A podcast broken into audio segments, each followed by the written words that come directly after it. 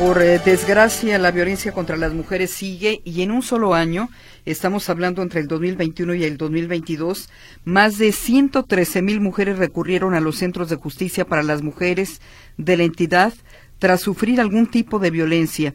Estos son los resultados del Programa Estadístico 2023 que el Instituto Nacional de Estadística y Geografía, el INEGI, tiene sobre los centros de justicia en el país.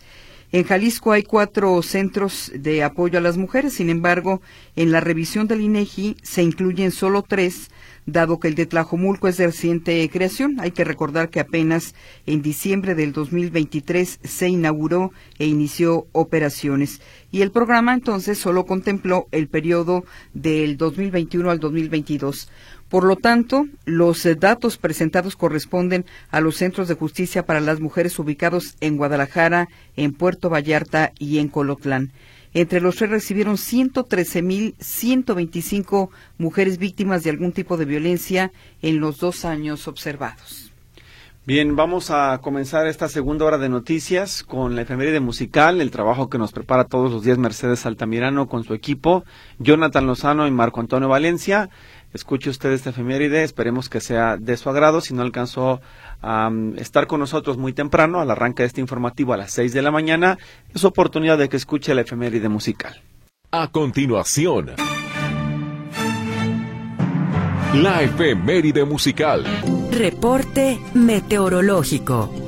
En esta ocasión escuchamos la voz de Miriam Pardo desde el Instituto de Astronomía y Meteorología de la Universidad de Guadalajara para conocer las condiciones climáticas para Jalisco y el resto del estado. Adelante, Miriam, buenos días. Hola, muy buenos días a todos los que nos escuchan. Bueno, a continuación paso a, darles la información de lo que está sucediendo en el país. Se aproxima el nuevo Frente Frío número 34 en lo que es el noroeste de México. Este se combina con ingresos de humedad del Océano Pacífico y estará afectando a Baja California y Sonora principalmente. básicamente lo que estará propiciando son fuertes rachas de viento, ambiente de muy frío a gélido, oleaje elevado en las costas de Baja California y lluvia con posible caída de nieve o aguanieve en las zonas serranas de dichos estados, además también en la zona serrana de Chihuahua. Por otra parte, también se mantiene un sistema de alta presión hacia el centro, oriente y sur de México, produciendo tiempo estable con baja probabilidad de lluvias y cielo despejado. En Jalisco, de manera muy particular, el día de hoy se tendrá cielo mayormente despejado, lo que estará ocasionando ambiente ligeramente cálido en el transcurso de la tarde y también en algunas zonas estará permitiendo ingreso, ingreso perdón, de radiación ultravioleta en niveles moderados a altos. Ya en el transcurso de la madrugada y hacia el amanecer, pues continuamos con temperaturas bajas en gran parte del estado, principalmente hacia lo que son las regiones de los altos y norte del estado. De manera puntual en el, en el área metropolitana de Guadalajara, el día de hoy se prevé que el cielo continúe mayormente despejado, aunque durante la tarde habrá presencia de algunas nubes dispersas, tal como lo tuvimos el día de ayer. Continuamos también con ambiente ligeramente cálido con temperaturas máximas esperadas entre 28 y 30 grados centígrados y se espera que durante estos episodios en donde el cielo estará mayormente despejado, pues el índice ultravioleta se encuentre entre rangos moderados a altos. Así que si sus actividades los llevan a estar durante tiempos prolongados ante la exposición solar, pues hay que tomar las debidas precauciones. Ya hacia lo que es la noche, madrugada y el amanecer continuamos con este ambiente eh, fresco, esperando temperaturas mínimas entre los 11 y 13 grados centígrados. Eso sería todo de mi parte. Muchas gracias nuevamente por la atención y que tengan todos un excelente jueves. Gracias a ti, Miriam, por la información. Saludos a todos en el instituto. Muy buenos días. Hasta luego. Reporte meteorológico.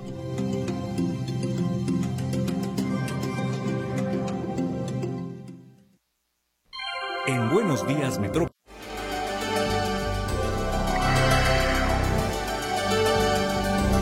Ya son las 7 de la mañana con 24 eh, minutos. Y bueno, antes de saludar a Claudia Manuela Pérez en la línea telefónica, ella nos va a platicar los detalles de la inauguración de la Glorieta Monraz justo en este punto, al, al poniente, perdón, de Guadalajara, eh, sobre la avenida Manuel Acuña, está a unos eh, pasos el nuevo consulado de Estados Unidos en Guadalajara que será inaugurado en el mes de junio. Pero le quería platicar el asunto de la inflación.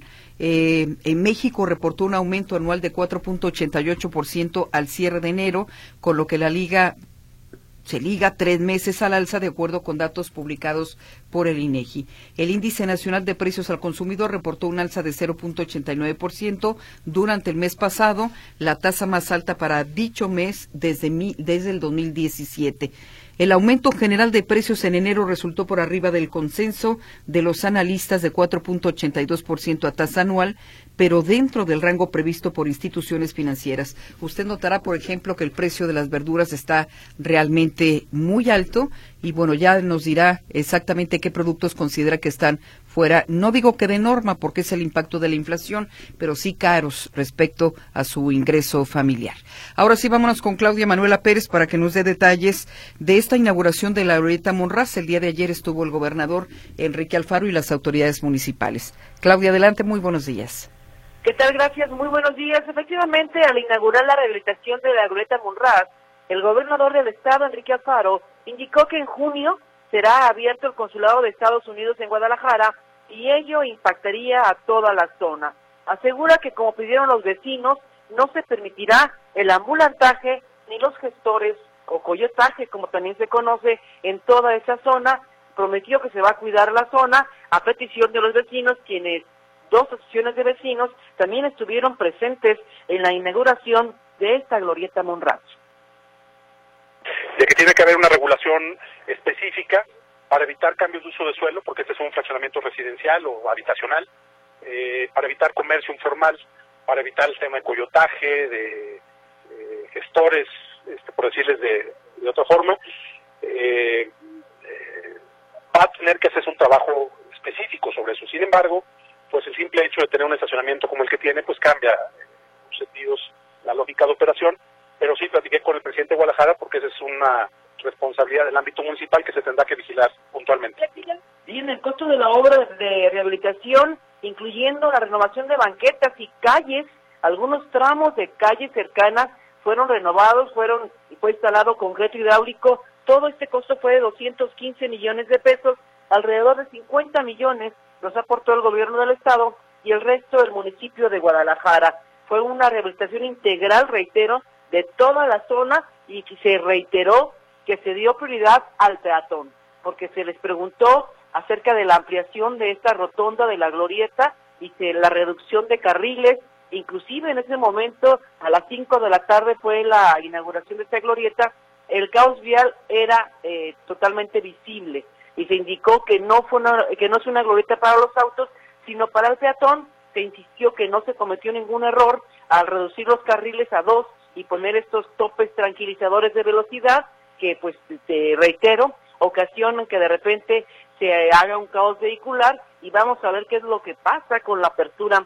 del consulado de Estados Unidos ahí en, en esa zona, en Guadalajara.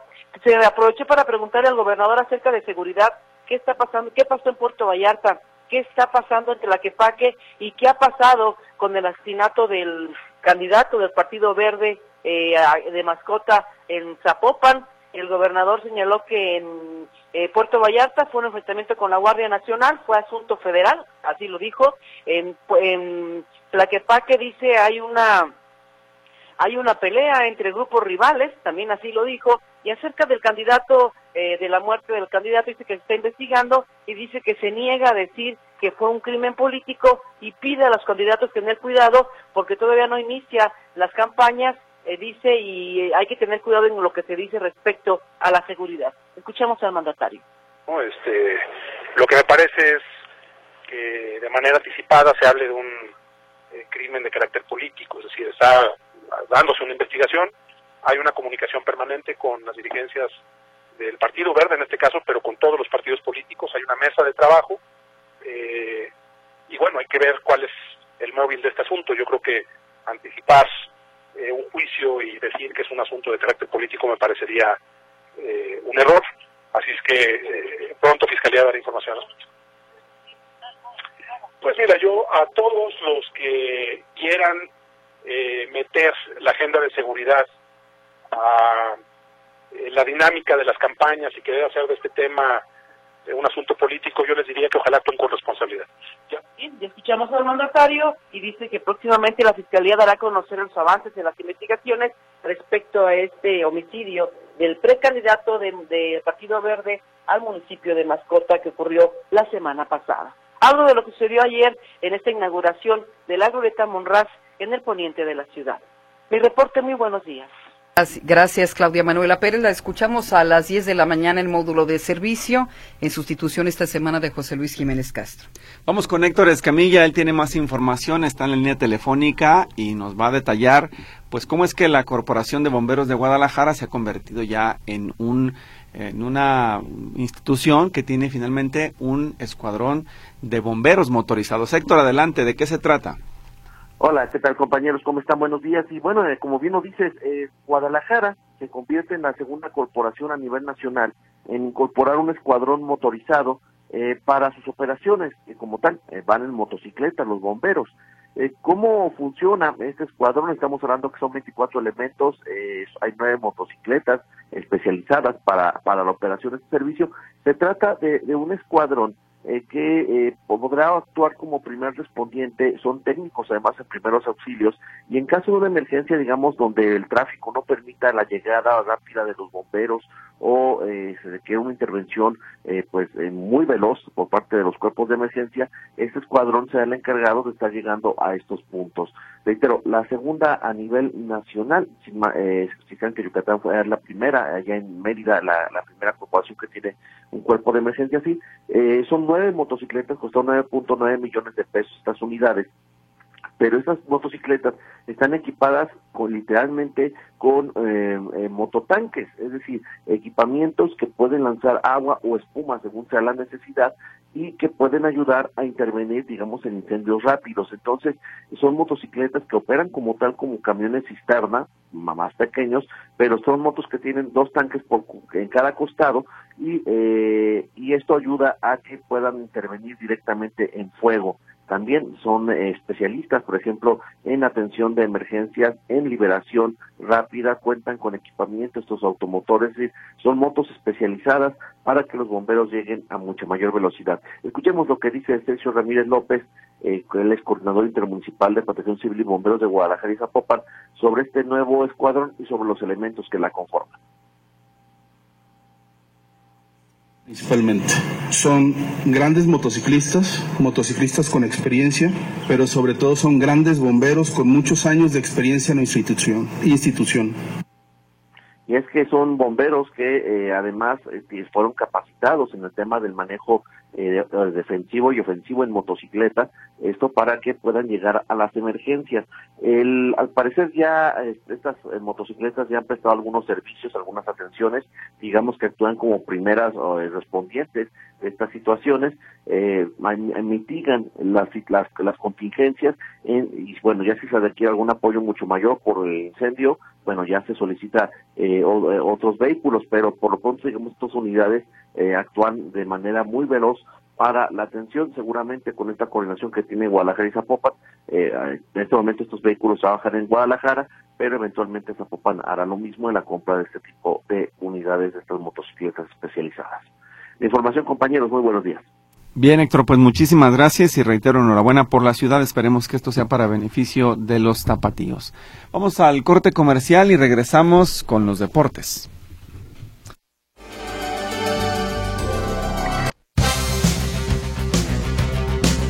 Martín Navarro, en esta mesa de trabajo te saludamos y listos para escuchar la información de los deportes. Muy buenos días, ¿cómo están Griselda? Víctor, vámonos con la información. Usted, usted le va a las chivas, seguramente amaneció de buen humor, porque ayer el equipo del Guadalajara y su México americano, Kate Cowell, pues brillaron en un partido que se llevó a cabo en Canadá, porque el equipo rojiblanco derrotó tres goles por uno al Forge de eh, la Liga Canadiense en un debut que tuvo el equipo rojiblanco en este año en esta Copa de CONCACAF, pues prácticamente con el pie derecho. El otro gol fue de Ricardo Marín, que sigue encendido con Chivas también.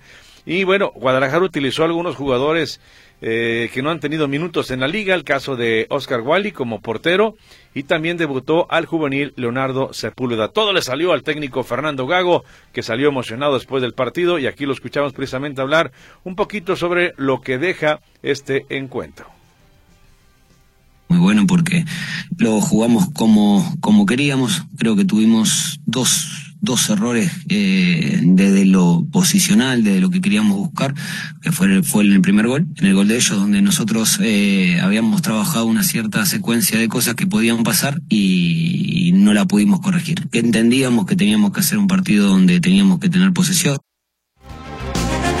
y parte de lo que señala en conferencia de prensa el técnico Fernando Gago. Más partidos ayer de CONCACAF para los clubes mexicanos y Tigres. Tigres no pudo brillar, no pudo ganar, al contrario, rescató el empate ante el Whitecaps, encuentro que también se llevó a cabo en Canadá, 1 a 1 el marcador final. Damir anotó en primera instancia por el cuadro canadiense y empató al 88 André Pierre con un señor golazo. Así las cosas pues en lo que respecta a la Copa de CONCACAF. Juegos de vuelta la próxima semana ya en territorio mexicano. Se jugó ayer un partido pendiente de la fecha número 2. Ahora sí ya no hay juegos pendientes para nadie en la Liga MX. Y ayer Pachuca aprovechó la localía para vencer a León. Tres goles por dos con todo y Andrés Guardado. Goles de Alan Bautista, el marroquí Ausama Idrisi y Eric Sánchez. Ambris y el Diente López descontaron por el cuadro Esmeralda que sufrió la expulsión de Napoli en minuto 79. La novedad, con el triunfo, Pachuca se coloca de líder, 12 puntos en el actual torneo de la Liga MX. En más de lo que respecta al fútbol, pero en la Liga de Expansión, tenemos que el día de ayer el Tapatío logró su segundo triunfo del torneo al vencer 2 a 1 de visita a los Cimarrones de Sonora. En otro tema, pero en internacional, bueno, hablemos de la Copa del Rey. 28 juegos invictos se acabó para Atlético de Madrid en el Metropolitano porque ayer perdió en casa 1 por 0 con Bilbao en la ida de semifinales de la Copa del Rey. En la Copa en Holanda, Santi Jiménez se fue en blanco en el triunfo del Feyenoord que venció 2 por 0 al AZ Alkmaar. En el Rey de los Deportes quedaron definidos los cruces de semifinales en la Serie del Caribe allá en Miami. Los criollos de Caguas de Puerto Rico fueron eliminados. Cayeron 2 por 0 ante los soles de Curazao, quienes van a las semifinales y se enfrentarán el día de hoy a los tiburones de La Guaira de Venezuela, que cerró como el mejor equipo de la primera ronda. En la otra serie rumbo a la final, los federales de Chiriquí de Panamá enfrentarán a los Tigres de Licey de República Dominicana. Y bueno, ya lo sabe, el tema del Super Bowl que se llevará a cabo el fin de semana ha provocado expectativas al máximo. Ayer se dio a conocer la cifra que se alcanzaría aproximadamente, pero de récord, en apuestas en Las Vegas. Pues allá será el Super Bowl, imagínense cómo estará el asunto. 23.100 millones de dólares en apuestas oficiales, lo que se alcanzaría el día domingo antes del juego para ver en acción a los jefes de Kansas City y a los 49 de San Francisco.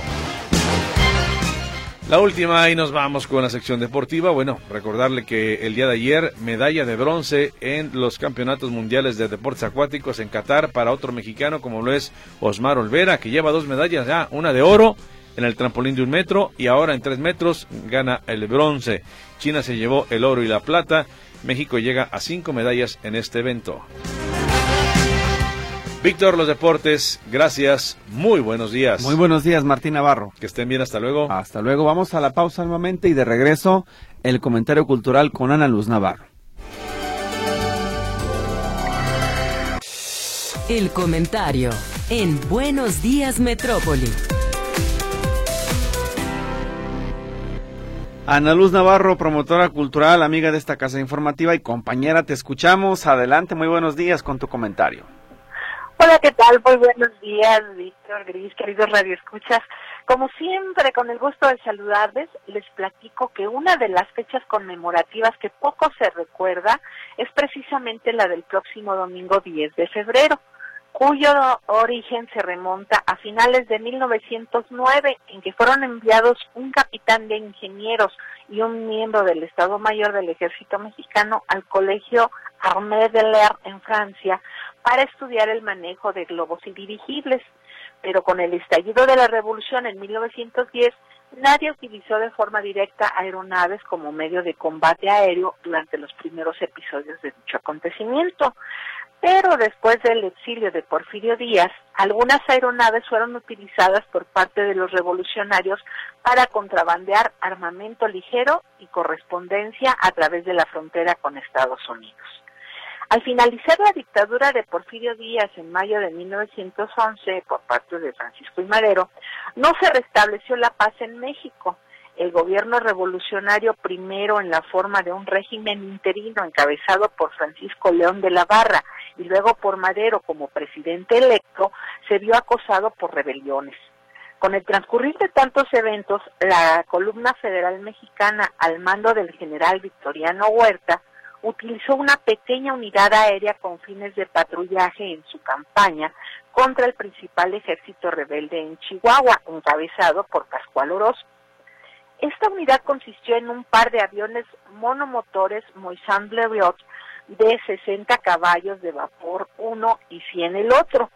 Estas máquinas eran piloteadas por el aviador estadounidense John Hector Warden y el piloto mexicano Francisco Álvarez cuya máquina se accidentó durante un vuelo de práctica en las afueras de Torreón, por lo que realmente solo el avión de Warden llegó a participar en la misión en alguna medida. El 1 de agosto de 1912, las fuerzas federales incorporaron a su reconocimiento y prácticas militares los pequeños monoplanos Blériot, pero fue hasta que el ejército constitucionalista dio un fuerte golpe al gobierno de Huerta que se planteó la idea de formar una unidad aérea eh, que tuviera un papel clave en los combates contra los soldados federales. En 1913, cuando el entonces gobernador de Coahuila, Venustiano Carranza, formaba un nuevo ejército contra el gobierno de Huerta, se vio influenciado por varios oficiales para que utilizara aviones como medio de combate. Carranza aceptó y envió a sus dos sobrinos, Alberto y Gustavo Salinas, y los hermanos Juan Pablo y Eduardo Aldazoro Suárez a la Escuela Mossad Internacional en Nueva York a estudiar aviación. Concluidos sus estudios, regresaron a México. Al estallar de nuevo el conflicto armado, se unieron a las filas del ejército como tenientes de artillería, puesto que el ejército no contaba con aviones en ese momento. Hasta que meses después, agentes del gobierno mexicano viajaron a Los Ángeles y adquirieron un biplano tipo Martin, el aeroplano, aún en cajas y sin armar, llegó vía ferrocarril a Tucson. Alertado Huerta de dicha compra, dio eh, a través de la Embajada de México en Washington, contactó con las autoridades de Tucson y los estadounidenses embargaron el avión. Pero el 16 de mayo los constitucionalistas, con ayuda de contrabandistas estadounidenses, robaron las cajas y las introdujeron a México. Las cajas fueron enviadas a Hermosillo con el aparato aún sin ensamblar. Ya armado el avión y tras algunos vuelos de práctica, la aeronave bautizada con el nombre de Sonora dio origen a la flotilla aérea del Cuerpo del Noreste. Enseguida, el avión fue transportado vía ferrocarril a Guaymas, lugar aún bajo el control de los huertistas, utilizándolo para lanzar propaganda y pequeñas bombas sobre las filas enemigas aunque no consiguieron causar mucho daño. Al mismo tiempo, ayudó en labores de observación para obtener información acerca de los movimientos de los puertistas, algo difícil de hacer por tierra. En abril de 1914, en lo que hoy es considerado como el primer combate aeronaval en el mundo, el ejército del noroeste, al mando del general Álvaro Obregón, utilizó el avión biplano Sonora para bombardear al barco cañonero huertista Guerrero en aguas del puerto de Topolobampo, Sinaloa. Llevado a cabo por el piloto aviador Gustavo Salinas, el ataque no ocasionó daños a la embarcación, pero provocó su huida, permitiendo la toma del puerto por las fuerzas revolucionarias.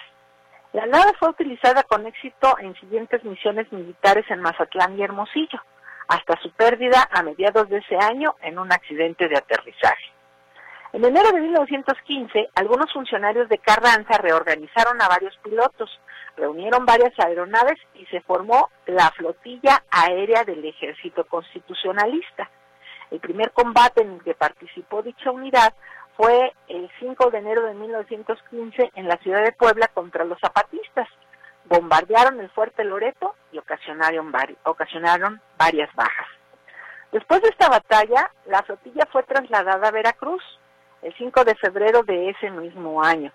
La rama aérea del ejército constitucionalista fue decretada oficialmente arma de aviación militar por el general Venustiano Carranza y es a través de la Secretaría de Comunicaciones y Obras Públicas que se consolida el área de rodaje y se construye el primer hangar de este cuerpo militar especializado, surgiendo el Aeródromo Nacional de Balbuena. En febrero de 1918, el teniente Samuel Rojas Razo obtuvo el primer título de piloto aviador expedido por la Escuela Militar de Aviación y al mes siguiente se creaba la primera unidad aérea de vuelo. Con la entrada de México a la Segunda Guerra Mundial, el presidente Manuel Ávila Camacho emitió el decreto mediante el cual se establecía que el arma de aviación militar elevaba el nivel dándole carácter constitucional de Fuerza Armada a la aviación militar el 10 de febrero de 1944, siendo la única rama de las Fuerzas Armadas mexicanas, o sea, entre el Ejército, Fuerza Aérea y Armada de México, que ha participado en acciones bélicas fuera del territorio nacional en un conflicto externo. La institución armada actualmente cuenta con un total de 379 aeronaves de diversos tipos, 19 bases y 10 estaciones aéreas militares, adscritas a su vez a cada una de las cuatro regiones aéreas que cubren todo el territorio nacional. Aunque técnicamente este año estaría conmemorando 109 años de su creación, es hasta el 10 de febrero de 1992 que se instituye el día 10 de febrero como fecha oficial de celebración del Día de la Fuerza Aérea Mexicana. La importancia de los profesionales de esta Fuerza Aérea radica en que existen para defender la independencia y soberanía de nuestro país y su territorio, así como garantizar la paz y seguridad de los mexicanos a través de la lucha contra la delincuencia y amenazas provenientes del extranjero, además de una vocación social y humanista para apoyar en las emergencias y catástrofes naturales con misiones de rescate. Hasta aquí voy. Nos escuchamos en el siguiente comentario y yo les espero todos los viernes a las 5 de la tarde por esta misma frecuencia de Radio Metrópoli para tomarnos un cafecito virtual y platicar de todo aquí entre nos. Mientras tanto, me despido con mi mayor y mejor deseo.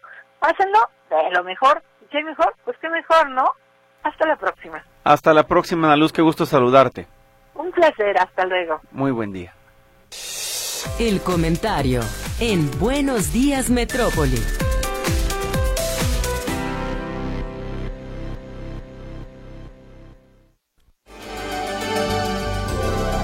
Vámonos al reporte de los espectáculos. Katia Plasencia Musiño está lista en la línea telefónica. Adelante, Katia. Hola, ¿qué tal? Muy buenos días. Pues les cuento que Alex Baldwin comparecerá en el tribunal en agosto, esto con relación al segundo caso de homicidio involuntario que enfrenta por la muerte de la directora de fotografía Halina Hutchins en el set de Roth.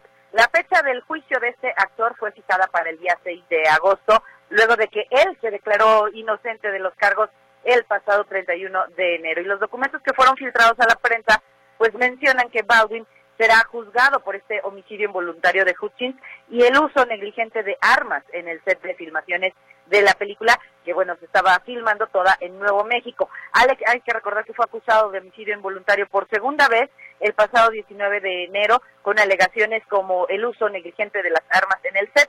Este accidente que ocurrió en el 2022, en enero del 2023, es cuando el actor enfrenta los mismos cargos por la muerte de Hutchins. Sin embargo, le fueron retirados tres meses después y ahora él mismo pidió que le fuera, eh, pues que fuera un juicio rápido para evitar volver a pasar justamente, pues todos esos momentos incómodos con personas señalándolo y acusándolo por lo sucedido y además se siente tranquilo y seguro porque, bueno, pues ya también el sindicato de actores lo está apoyando. Y cambiemos de tema, porque a, casi tres años de la muerte ya de Sax, este integrante de la maldita vecindad, ahora se da a conocer que el músico dejó material inédito de su esposa Jessica Franco Landeros junto a sus hijos, que se han dedicado a rescatar estos temas compuestos durante los últimos años de vida de Sax, que falleció debido a un paro respiratorio, y se le va a rendir un homenaje el próximo 14 de marzo en el Cantoral, que es un lugar de la Ciudad de México, y en donde van a participar músicos de las bandas de rock mexicano, y obviamente sus hijos estarán tocando el saxofón, demostrando que heredaron también el talento de su papá. Además, también negociaron, mencionaron que como parte de esta misión de perdurar el legado musical de Sax, pues se grabó un disco con temas inéditos de Eulalio Cervantes Galarza, mejor conocido eh, como Sax, con invitados especiales, como por ejemplo estará El Gran Silencio, estará Mosca de los Auténticos Decadentes, estará Salvador Castañeda de Las Castañeda, El Aragán, Doctor Shenka de Panteón Rococó, Saúl Hernández, Alfonso André y Ritmo Peligroso, entre otros. Pero no he mencionado la fecha de cuándo se podría poner a la venta este disco para todos los seguidores de este músico, insisto, Sax de Maldita Vecindad. Y quienes dan buenas noticias fue el grupo colombiano Morat, porque eh, ellos están conformados por Juan Pablo Izaza, Juan Pablo Villamil, los hermanos Simón y Martín Vargas, y es que anunciaron que se va a realizar una gira bastante extensa con la que van a visitar varios países, entre ellos México, en este 2024. Este tour, titulado Antes de que amanezca, los llevará por estadios de las ciudades más importantes de nuestro país y la agrupación mencionaron que llevan años soñando con esta gira que consideran la más grande que han realizado en toda su existencia y con la que prometieron van a sorprender al público porque dijeron, además de presentar sus éxitos, pues habrá varias sorpresas. Así que Morat se presentará primero en el Estadio Móvil Super de Monterrey. Después estará en Guadalajara en el Estadio 3 de marzo, el 3 de diciembre. El 8 del mismo mes en el Estadio Carlos Iturralde de Mérida. Y cerrarán este tour el 13 de diciembre en el Foro Sol de la Ciudad de México. Pero, pues aún no se ponen a la venta los boletos y ya los seguidores de la agrupación están pidiendo que se abran más fechas o por lo menos que visiten más ciudades Morat en nuestro país. Y es que de verdad es de las bandas que ahorita está teniendo muchísimo éxito prácticamente a nivel mundial. Y por último, les cuento que tengan cuidado con lo que comen o toman. Y es que la lección la da Ninel Conde, que ya sabemos que se cuida muchísimo, tanto en su alimentación como en lo físico. Digamos que a ella le gusta presumir sus logros gracias a la disciplina, el ejercicio, pero también a algunas ayuditas quirúrgicas. Pero bueno, lo que sucedió es, y aquí va la pregunta, ¿cuántos pedazos de pizza se podrían comer ustedes?